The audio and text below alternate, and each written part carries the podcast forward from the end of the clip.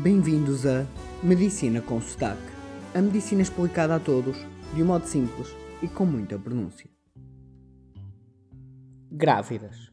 Já vos falei num episódio anterior de anestesia para grávidas. Hoje, após uma semana onde anestesiei bastantes grávidas, umas para ter bebés e outras porque precisavam de ser operadas por outros motivos não relacionados com a gravidez, falo-vos de fisiologia cardiovascular, ou seja, do coração e dos vasos sanguíneos, das artérias e das veias, através de um caso real, o que torna esta aprendizagem através de uma história muito mais interessante e fácil de acompanhar. E permitam-me uma reflexão, mas às vezes penso mesmo que vivo num mundo binário, onde por um lado, pela emergência tento salvar vidas e por outro, na anestesia, ajudo vidas a nascer. O caso de hoje aconteceu numa cesariana que foi feita, como está recomendado, sobre anestesia loco-regional. Esta anestesia tem o nome de bloqueio subaracnoide, pois é injetado anestésico num espaço chamado subaracnoideu, que é onde está a nossa coluna banhada num líquido. Esta anestesia faz-se através de uma injeção por uma agulha que se espeta nas costas e vai, com um anestésico local, bloquear os nervos da coluna.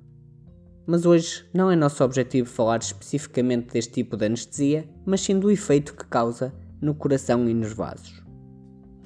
Assim, menos de 5 minutos após anestesiar a futura mamã, como já falei com aquela agulha espetada nas costas e injeção do anestésico, as tensões dela, que eram de 12,6 mais ou menos, ficaram em 7,4, ou seja, muito baixas. Ela disse logo que não se estava a sentir bem. Isto aqui o que aconteceu é o que é esperado. Ou seja, a anestesia vai bloquear tudo que é nervos.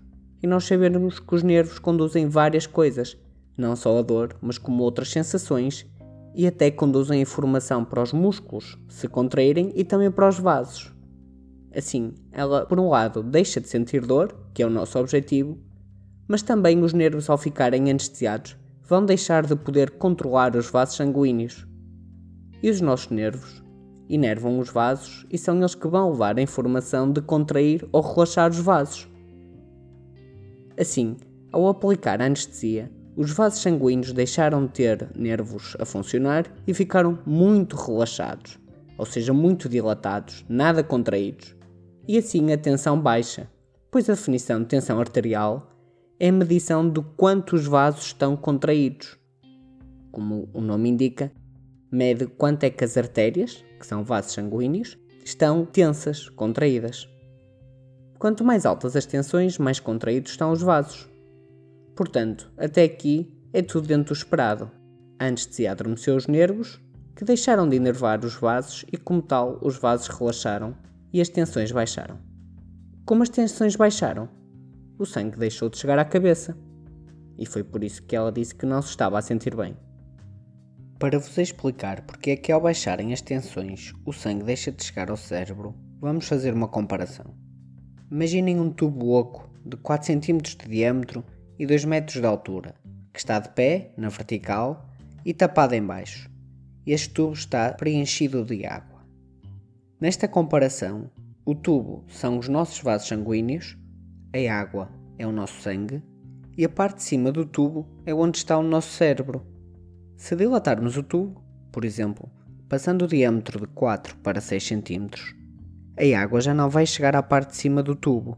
Na verdade, se aplicarmos a fórmula do volume de um cilindro, a água nem sequer vai chegar a 1 metro, quando antes chegava aos 2 metros, que correspondia à zona do nosso cérebro. Isto explica porque é que ao dilatarmos os vasos sanguíneos, o sangue deixa de chegar ao cérebro. Isto no nosso corpo quer dizer que quando as artérias dilatam, vão deixar de conseguir fazer chegar sangue ao cérebro. E como o cérebro é geralmente a zona mais alta do nosso corpo, é o primeiro a ficar sem sangue, pela lei da gravidade, pois o sangue preenche sempre de baixo para cima, como a água e como todos os fluidos sujeitos à gravidade. Por isso é que nós vamos desmaiar, porque deixamos de ter sangue no cérebro. E ao desmaiar, vamos cair e assim o nosso cérebro vai para o chão e ficando tão baixo como o resto do corpo, o que lhe permite voltar a receber sangue.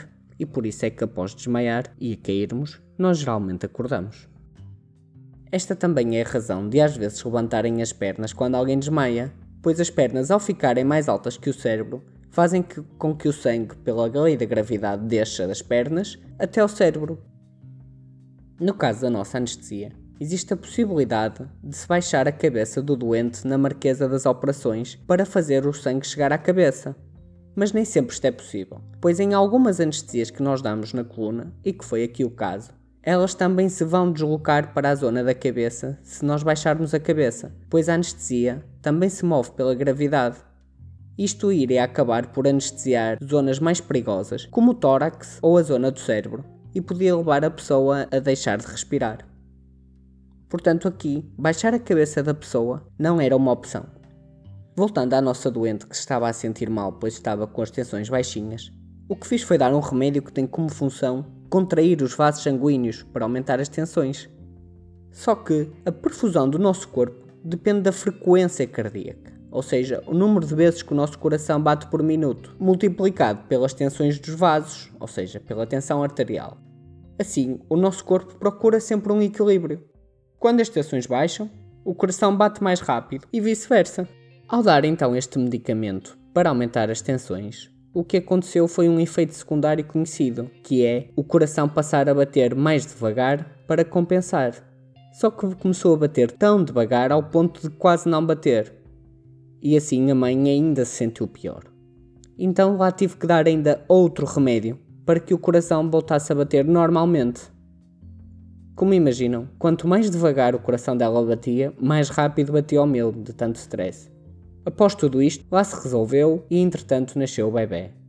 Mas não acabou por aqui. Para o bebê nascer de cesariana, nós cortamos a pele, a gordura, os músculos abdominais da barriga e o útero, um corte de cerca de 20 cm. Após o bebê nascer, toda esta zona está a sangrar e o útero está relaxado, pois isto não é algo natural para a mulher. Assim, para que o útero pare de sangrar, é preciso que ele se contraia e assim feche os vasos sanguíneos que lá estão. Mais uma vez, temos que dar um remédio para fazer contrair o útero e a mulher parar de sangrar. Mais uma vez, este, como todos os outros remédios, tem efeitos secundários e um deles é fazer baixar as tensões, pois, por um lado, contrai o útero, mas por outro lado, dilata os vasos sanguíneos e, como nós já vimos, ao dilatarem, as tensões baixam. E mais uma vez, após dar o remédio para contrair o útero, a, agora já mamã sentiu-se mal, sentiu-se outra vez a desmaiar porque as tensões voltaram a baixar e mais uma vez tive de tratar com o tal remédio que tinha usado antes. E pronto, após tudo isto, lá se terminou a cesariana que para mim foi uma hora de puro terror.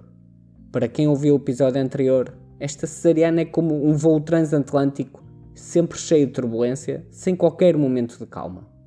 E, já fora da fisiologia cardiovascular, talvez este exemplo desta cesariana, que é mais comum do que se pensa, vos leva a acreditar nas recomendações da Organização Mundial de Saúde, que diz claramente que os bebés devem nascer sempre por parto natural e as cesarianas devem ser apenas em situações de exceção, pois muitas mulheres ainda acham que bom bom é fazer cesarianas.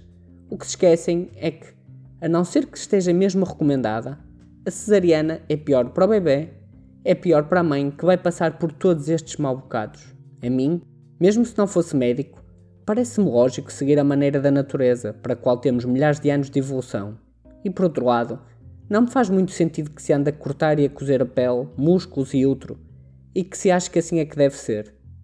Não se esqueçam que aquele útero e músculos vão ter para sempre uma fragilidade, uma cicatriz de cerca de 20 cm. E pronto, aproveitamos um caso clínico real para vos falar um pouco do sistema cardiovascular.